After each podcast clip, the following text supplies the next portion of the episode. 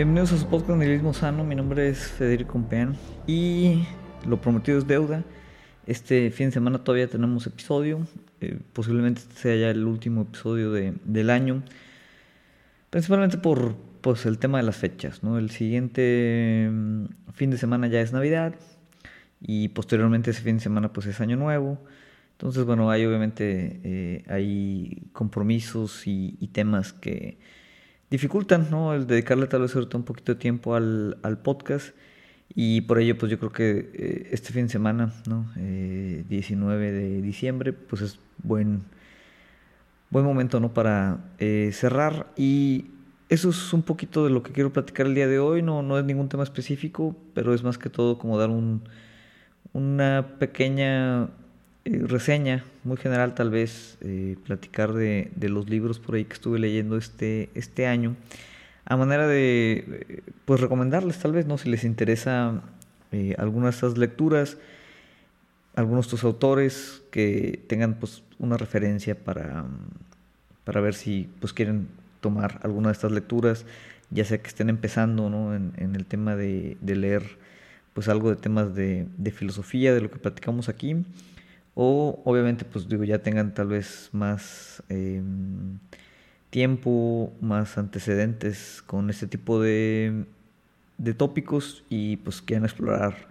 o, revisar alguno de estos libros, ¿no? Entonces, todavía no termina el año, de hecho el propósito que hice de lectura, igual también se los voy a compartir. La idea, déjenme buscar por aquí, era tratar de leer 16 libros este año, eh, el año pasado me puse una meta un poquito más agresiva y no se cumplió. Creo que había puesto 20 o un poquito más de 20 libros. Eh, esta la puse en 16, que yo creo que es una meta bastante, bastante mm, eh, realizable. A la fecha llevo 14 nada más, pero bueno, tengo ahí en proceso un, un par más que yo creo que debemos de poderlos terminar sin problema para antes de fin del año y cumplir con, con los 16. Yo creo que el año que sigue al menos debería tratar de estar leyendo 20. Mm, eh, pero en fin, eh, depende obviamente mucho de el, mm, qué tan largo, qué tan complejo es el libro. Hay libros que son muy fáciles, muy rápidos de leer, muy accesibles, o autores que pues uno ya está muy familiarizado y te puedes aventar muy rápido. Y hay otros que, que sí cuesta, em, cuesta por ahí eh, terminar de leer. Ahorita vamos a mencionar algunos ejemplos. Entonces, ¿Qué fue lo que acá leímos este año en Nihilismo Sano? Bueno, la primera parte del año eh, finalizamos algunos libros que habíamos empezado el año anterior, pero bueno, los, contabilizamos en este como terminados.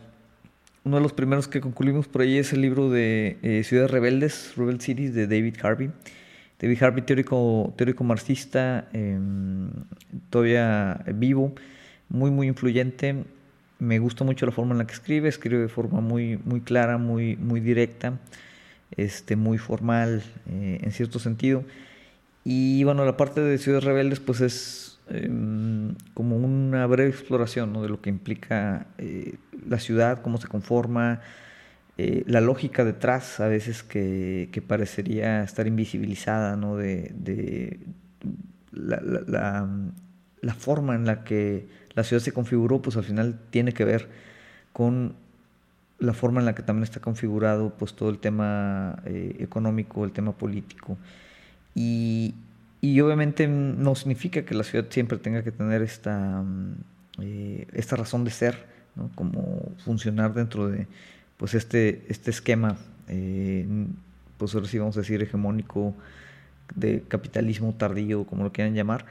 Em, y obviamente pues eh, indica ciertas eh, potenciales rupturas, eh, ciertos de los límites. ¿no? Obviamente David Harry siempre habla mucho del el tema de los límites del capital, los límites del capitalismo, los mecanismos en torno a este. entonces es una lectura yo creo que muy buena, muy recomendable. este sí se lo recomendaría a todo el mundo, lo pueden tomar y como les digo, Harvey escribe de forma muy clara y trata de pues, plantear ¿no? cómo, cómo podría ser pues, esa ciudad rebelde, eh, cómo podríamos retomar desde un análisis obviamente eminentemente marxista el, el derecho a la ciudad. ¿no? Em, ese fue uno de los primeros.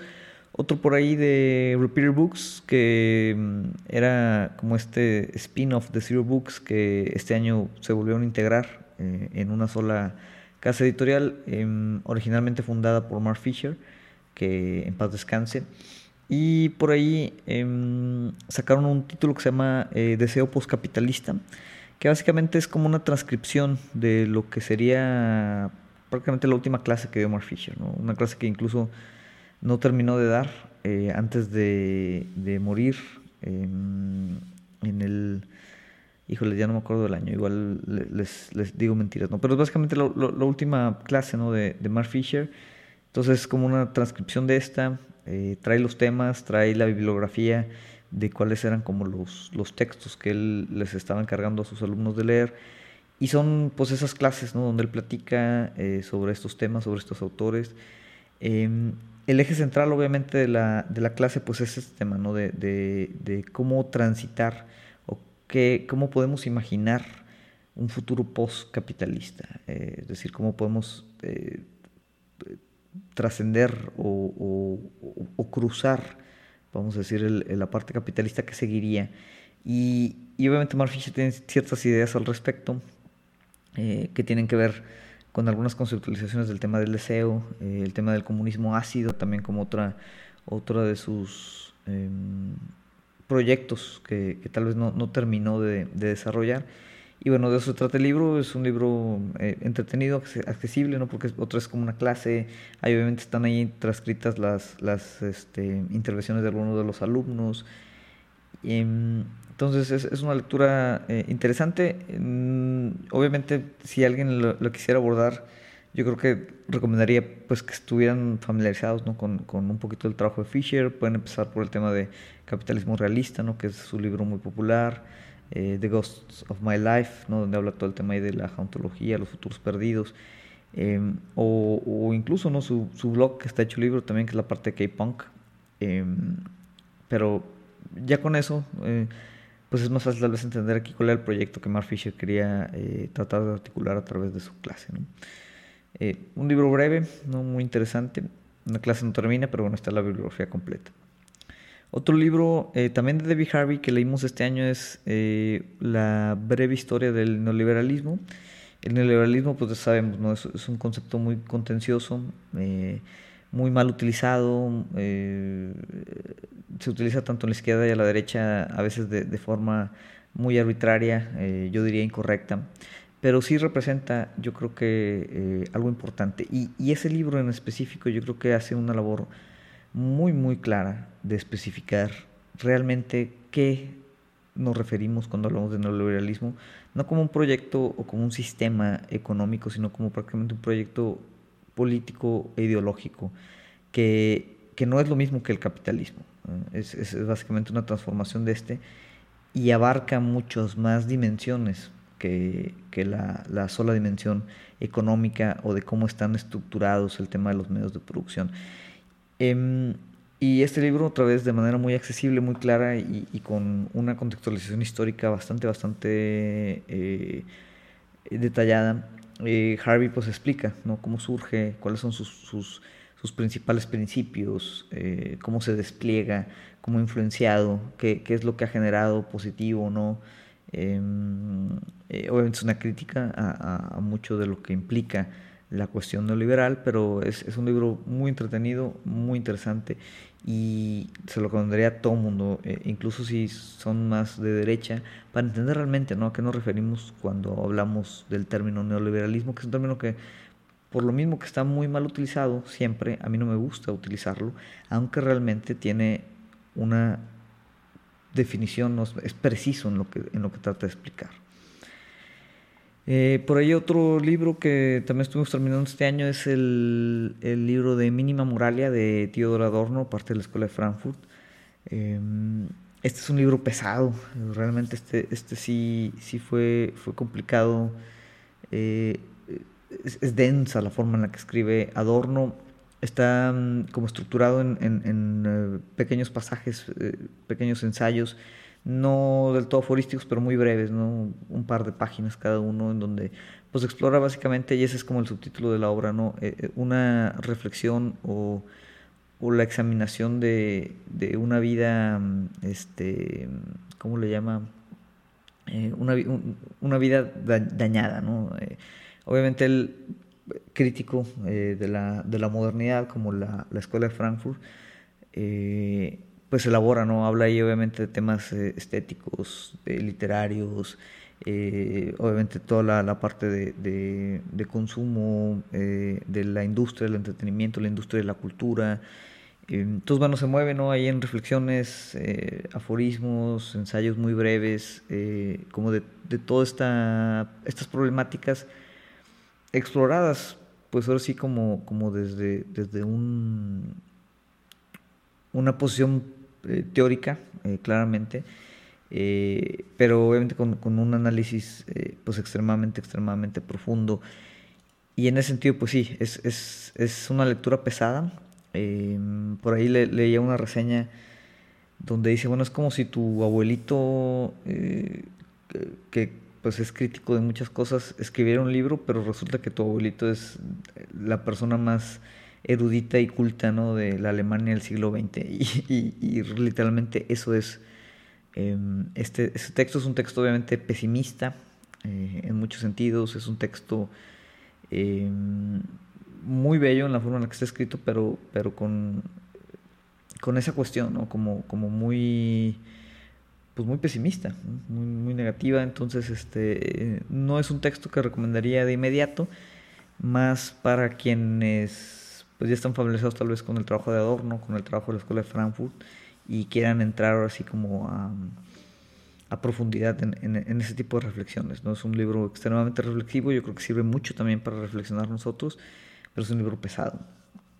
Em, otro libro que echamos un vistazo por ahí es el tema de em, eh, el caso contra la Professional Managerial Class, ¿no? la clase gerencial profesional, podría traducirse, que no es más que como pues esta onda pequeño burguesa, eh, clase mediera básicamente, de, de gente que están como en puestos eh, gerenciales de liderazgo medio, pero que obviamente tampoco sea, es parte de la clase trabajadora porque pues, no tienen acceso directo a los medios de producción, pero obviamente sirven como una especie de buffer o defensa eh, cultural o ideológica entre pues, los, los, otros trabajadores que no tienen estas posiciones y ahora sí los dueños del capital. ¿no? Entonces, eh, es el nombre del libro, eh, Virtue Hoarders, eh, en, en, inglés. Creo que este no, no, no, no está en, en español. Es, es, de una académica, Catherine Liu, que ella participó, escribe por ahí también a veces con Jacobin. es un libro corto. No ofrece, yo creo, en mi opinión, este un análisis novedoso o algo realmente que valga la pena leerlo, como, como o sea, que, que vamos, no, no me parece muy novedoso. Es un libro interesante, eh, hace casos interesantes, pero bueno, digo, se me hace un libro, ahora sí, X, un poquito, ¿no? Em, pero bueno, es interesante el, esta distinción ¿no? que hay como de, de, esta clase, esta managerial class, eh, en la que a veces algunos de nosotros pues, formamos parte y en ese sentido, bueno, yo creo que la crítica, eso sí que tiene ahí, es, es muy válida y, vale la pena eh, abordarla, aunque al final siento que mucha de su crítica pues simplemente recae o, o, refleja eh, un tema muy exclusivo en cuanto a política, ¿no? por ejemplo la parte liberales, demócratas, etcétera, etcétera en Estados Unidos. Em, pero en fin, digo, tema interesante, no, no es un título obviamente complejo. Eh, pero sí, digo, no, no siento que, tampoco ofrezca algo así realmente eh, interesante eh, desde mi muy particular punto de vista. Otro libro que leímos por ahí este año fue La función de la crítica de Terry Eagleton, también de tema de teoría crítica. Pero realmente, bueno, ahí, y este es, un libro corto, es un ensayo corto, habla mm, bastante de, de dónde surge como la parte de la, de la crítica, eh, a quién sirve, este, mm, cómo se va configurando, obviamente surge desde círculos burgueses inicialmente, empieza a relacionar ahí los temas con eh, los conceptos de esfera pública, de Habermas, em, y, y también ¿no? es, una como metacrítica de, de, la función que tiene eh, pues este tipo de espacios, este tipo de círculos, eh, cómo se desarrollan estas, estas formas, ¿no? principalmente en el siglo XVIII, con, en eh, los cafés, las gacetas, los clubes de discusión, este, etcétera, etcétera. Em, interesante, ¿no? Es, es, un tema yo creo que muy particular. Pero, pero digo, es, es, corto, es, un título interesante, ¿no? Eh, si, si alguien interesa fuerte la parte esta de, de la, el concepto mismo de la crítica, ¿no? Por ahí nos aventamos también eh, otro de los libros de pues este filósofo que ya resulta mucho más popular, que es Byung-Chul Han, eh, ya hemos leído algunos de ellos, a mí me parecen eh, libros interesantes, la forma en la que los escribes obviamente también tiene una, una fluidez, eh, de repente tiene así ciertas frases como que muy aforísticas, así muy como tuiteables, ¿no? Em, es relativamente claro, me parecen, y son libros muy cortos, ¿no? Entonces, muy cortos que, pues, otra vez, como en el espíritu de los tiempos, parte de lo que él yo creo que entiende también em, en, sus, en sus críticas. Eh, del, digo, hemos leído el tema de psicopolítica, el tema de la sociedad del cansancio, y bueno, este, este que leímos es la, se dice la expulsión del otro, eh, y habla un poquito, pues también, o sea, al, final Byung em, retoma o mezcla ahí muchas ideas, ¿no? O sea, es, un heredero, vamos a decir, de, de, muchas de las ideas, y, y les pone tal vez de manera a veces más simple o de manera más directa de Foucault, Deleuze, eh, eh, los biopolíticos, ¿no? Por ahí Agamben, Espósito, ese por ese lado, ¿no? De, pensadores.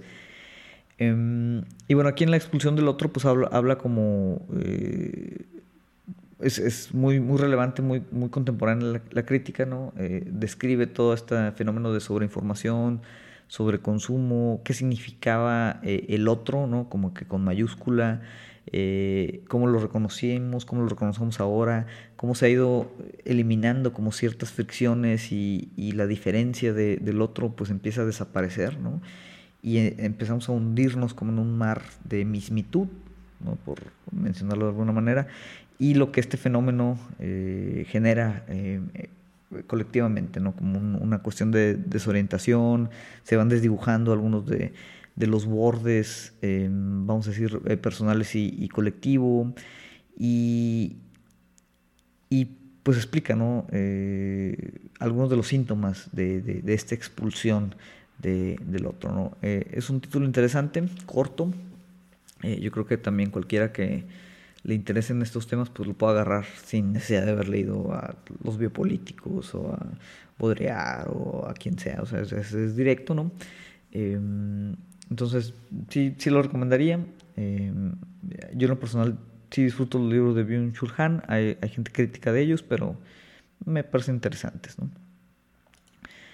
Em, otro por ahí que leímos, este sí está por ahí en español, eh, de Fondo Cultura Económica, eh, Disenso, de Jacques Rancière, uno también de mis filósofos político-estéticos favoritos. Em, es una serie de ensayos eh, precisamente sobre eso, sobre estética y política, que son como los dos grandes temas de Rancière, mejor conocido por la, mm, su obra de el, Maestro Ignorante, también recomendadísimo. Por ahí ya lo, hemos leído aquí un par de veces. Pero Dicenso, eh, no recuerdo ahorita ya los ensayos en lo particular, eh, aborda muchos temas hace muchas referencias ahí, tiene eh, temas interesantes y aquí lo hemos discutido ¿no? sobre el tema de los derechos humanos, los derechos del hombre, como estaban conocidos, toma obviamente eh, mucho del trabajo anterior, por ejemplo, de Arendt, eh, de, de, Agamben también, y, y, lo sigue explorando, habla obviamente de, de sus concepciones de política, lo que implica el tema de la policía, ya lo habíamos también explicado aquí que en algunos podcasts, la policía en, ese ambiente de tema político, lo que implica la, distinción entre lo político y la política, eh, como una parte, eh, o, la policía trata pues, de esterilizar eh, la misma condición de, lo político, de la política, a través del consenso, y, para, para obviamente pues la política real es el disenso, ¿no? Eh, hasta cierto nivel que tiene que siempre pues haber como ese choque ahí medio dialéctico.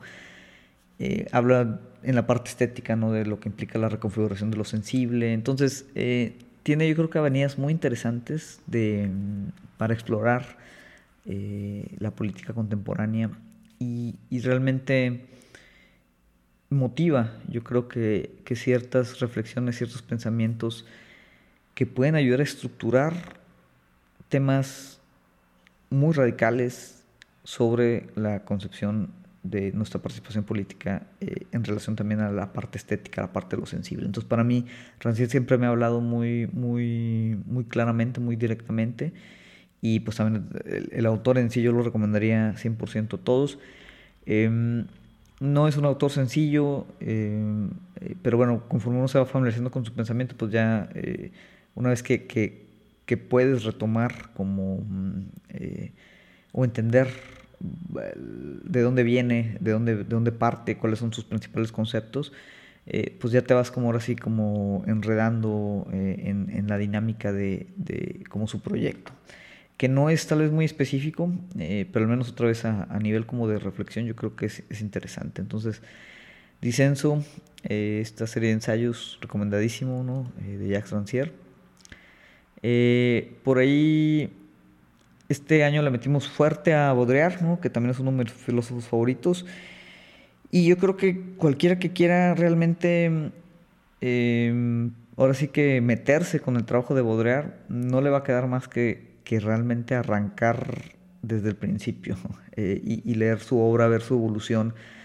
Muchos consideran obviamente que el, que el, que el pensamiento de Baudrillard eh, pues es demasiado posmoderno, este, eh, pesimista en algunos casos eh, o totalmente falto de sentido ¿no? en, las peores de las críticas, pero, pero yo creo que Baudrillard cada vez más, cada vez más es de los pensadores más relevantes que tenemos que leer y leer a profundidad para seguir entendiendo mucho de lo que él ya anticipaba eh, desde mucho antes y, que realmente la, la, crítica que él ejerce es, es vital, yo creo, para, para tratar de interpretar otra vez como el panorama político actual en el que estamos. Político, social, este, de todo tipo, ¿no?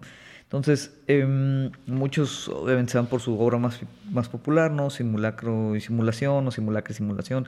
Siempre se me va ahí cómo es el nombre, ¿no? Que es un, un ensayo muy corto pero muy, muy denso, eh, medianamente impenetrable, ¿no? Para alguien que no haya leído Baudrillard antes. Lo puedes leer y puede que entiendas algunas cosas, otras no, algunos te hablen, algunas no. Pero para realmente yo creo que ahí Baudrillard asume que, que, conoce su trabajo, ¿no? Eh, todas sus obras anteriores. Y, y, ese es como un, un, pues un destilado ya de la, de la esencia de todo ese trabajo. Em, pero para realmente yo creo que sacarle provecho a ese libro, que muchos quieren leer, eh, luego, al principio yo lo hice, ¿no? Eh, no sé si fue un error o no, pero eh, ahorita yo creo que vale la pena volverlo a leer. Y bueno, este año, eh, algo, una de las principales obras ¿no? de él que va en esta evolución, ¿no? Obviamente, la recomendación sería empezar por el sistema de los objetos y luego por ahí, no me acuerdo cuál es el otro libro que sigue, y creo que su tercer gran obra es esta, que leímos este año, que es eh, por una crítica de la economía política del signo. Y este, para mí, fue un, es, un, es un librazo. Eh, otra vez, eh, bastante denso, pero aquí, bueno, Baudrillard yo creo que escribe mucho más claro de lo que, de lo, que lo hace al final de, de su obra. Es un libro denso, pero muy, muy enriquecedor. Eh, vemos ahí obviamente mucha la influencia de McLuhan eh, en el pensamiento de Baudrillard y, la parte del valor de signo, bueno, eh, y, lo que implica eso como en la parte de economía política, aquí es donde como empieza a distanciarse un poquito de Marx, hace críticas muy, muy profundas al, al marxismo, vamos a decir, más ortodoxo, más tradicional, recomendadísimo otra vez si quieren entrar a, ciertos títulos ya muy eminentemente teóricos. Eh, yo creo que los mejores libros que, nos echamos este año. Eh, otro también del palo, comillas, comillas, postmoderno, eh, leímos El fin de la modernidad de Gianni Bátimo. hace un par de años yo había leído Comunismo hermenéutico de este mismo autor. Es, es de los pocos autores que sí se autodenominan postmodernos y, hacen como ese abrace de, la posmodernidad, incluso del nihilismo, un nihilismo que yo creo que es parte de este nihilismo sano, Bátimo obviamente su principal concepto es el pensamiento débil, aquí lo explica un poquito, y pues hace una mm, eh, exploración ¿no? de, de, las raíces del modernismo y el posmodernismo y ese nihilismo que él trata de como expresar en el trabajo de principalmente Nietzsche y Heidegger. Eh, obviamente eh, sigue la tradición hermenéutica, Heidegger, Gadamer, y Bátimo, ¿no? Eh, continúa con, con, esta parte. Y para mí es una tradición que también ahorita tendría que estar posicionada muy, muy en el centro de cualquier análisis que queramos hacer de la eh, posmodernidad actual que estamos viviendo. ¿no? Entonces, el fin de la modernidad, nihilismo y hermenéutica en la cultura posmoderna, librazo también, o sea, me encantó. También eh, este sí es un libro de, de, de, de un palo teórico ya muy específico, eh, pero si alguien quiere explorar estas avenidas, recomendadísimo. ¿no? Eh, obviamente ayuda mucho estar familiarizado con el trabajo de Nietzsche, con el trabajo de Benjamin, con Heidegger y con la hermenéutica en sí. Pero eh, yo creo que es, es aproximable, ¿no? es, es, un texto aproximable.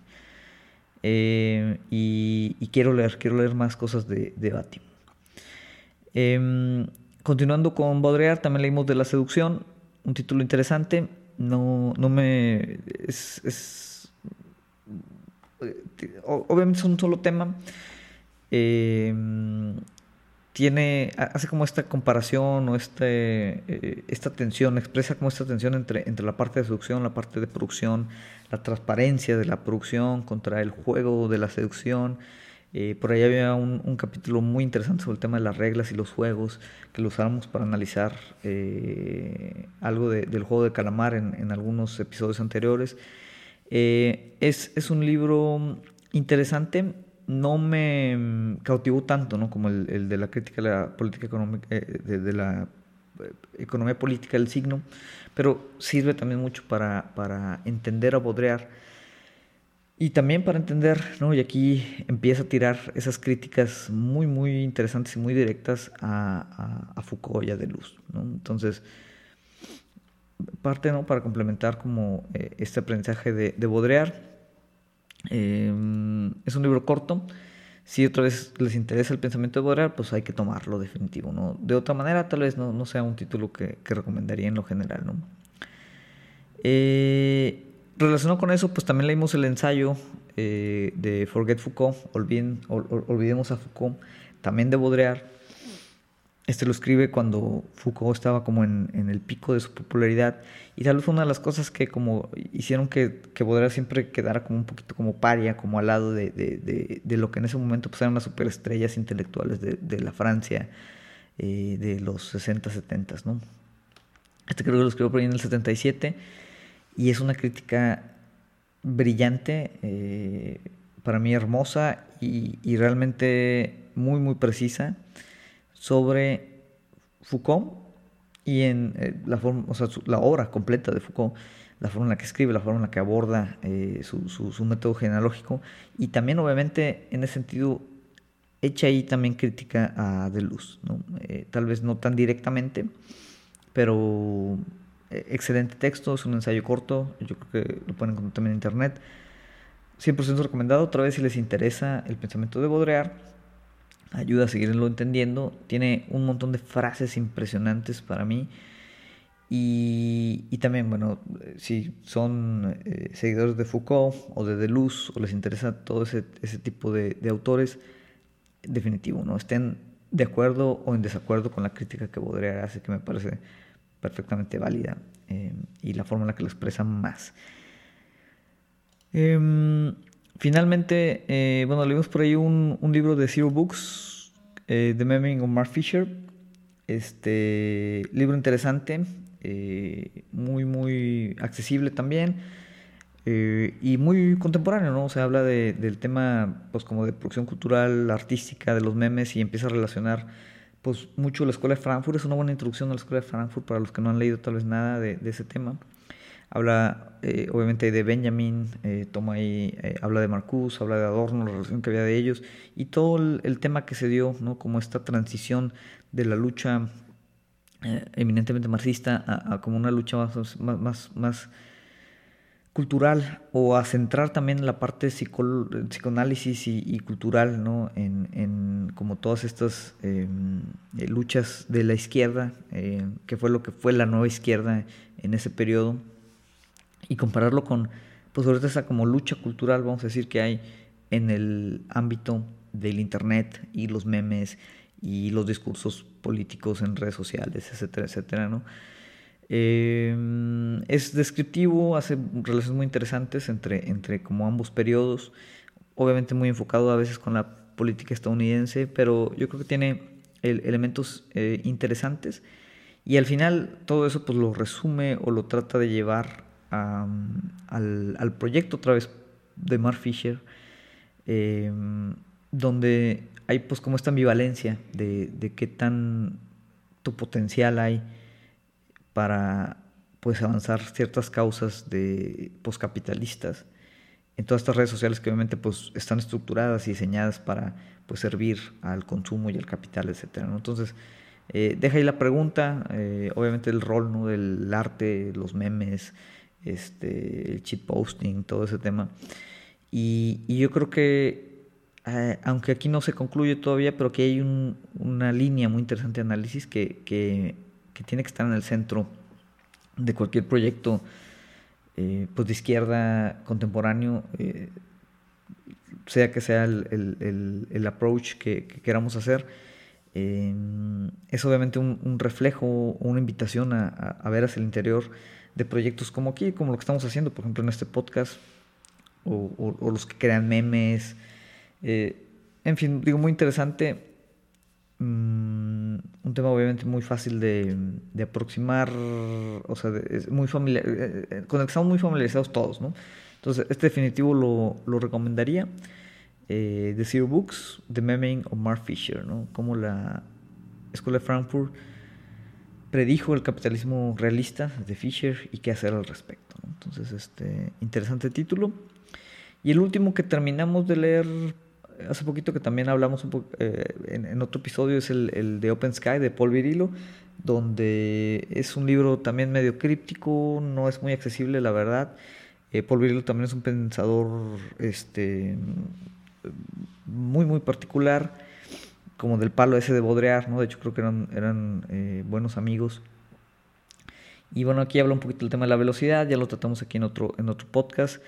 Eh, también eh, sirve ¿no? estar como que familiarizado con los conceptos de virilo, el tema de accidente, eh, eh, la, forma en la que él obviamente aborda siempre el tema tecnológico desde, desde su concepción de genealogía militar.